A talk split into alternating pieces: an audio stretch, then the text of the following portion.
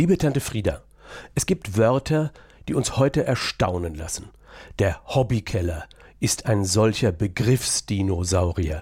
Sofort werden wir Jahrzehnte zurückkatapultiert und sehen schemenhaft den Hobbykeller in unserer Erinnerung.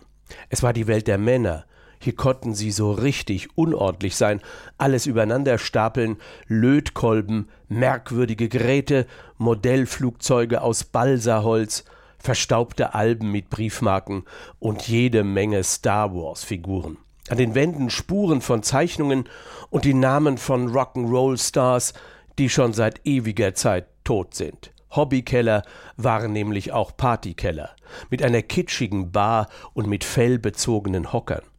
In einer längst vergangenen Zeit. Heute finden Partys über der Erde statt. Das schummrige Licht des Kellers ist vorbei. Man will ja schließlich heutzutage vom Nachbarn gesehen werden. Heute finden Partys im strahlenden Licht am Pool statt. Es fließt Champagner und alle elf Sekunden werden Selfies gemacht. In der versunkenen Zeit des Hobbykellers ging man dann in diesen unterirdischen Raum, wenn die Männer eine Krise hatten oder einfach nur Wut oder die Schnauze voll, wenn an ihnen herumgemeckert wurde, was für die Frau das Grauen, die leibhaftige Unordnung, der wahre Saustall und ganz einfach nur eine Dreckshöhle war, hatte für den Mann eine tiefe Bedeutung. Der Hobbykeller war sein Reich, hier konnte er ungestört mit sich selbst reden, der liebevoll aufgebauten Modelleisenbahn sein Leid klagen und die Hände mit Öl an seiner Hose abreiben, ohne dass er geschimpft wurde. Die chemischen Versuche im Hobbykeller waren Nobelpreisverdächtig.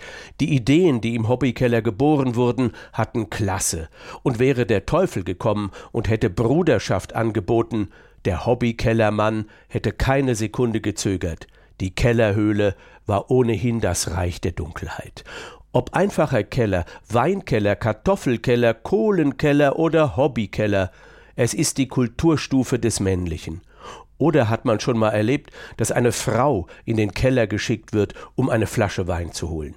In der Ära des Hobbykellers wurde man bei einer Bewerbung auch nach seinem Hobby gefragt, nach dem Steckenpferd, und brav hat man Auskunft gegeben, ja, ich baue Modellflugzeuge und meine Modelleisenbahn ist auf 20 Quadratmeter ausgelegt. Der Betriebspsychologe war dann beruhigt. Dieser Mann kann auch Buchhaltung oder wird im Lager hervorragend Ordnung halten. Heute wird man nicht mehr nach dem Hobby gefragt.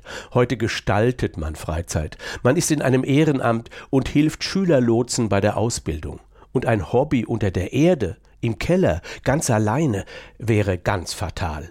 Wer unter der Erde eine Freizeitbeschäftigung hat, der baut auch Cannabis an oder bastelt Bomben für den Dschihad. Liebe Tante Frieda, soll man eine Petition für den Hobbykeller in Gang setzen? Ich lass das mal lieber bleiben. Es grüßt dich, dein Neffe Bernd.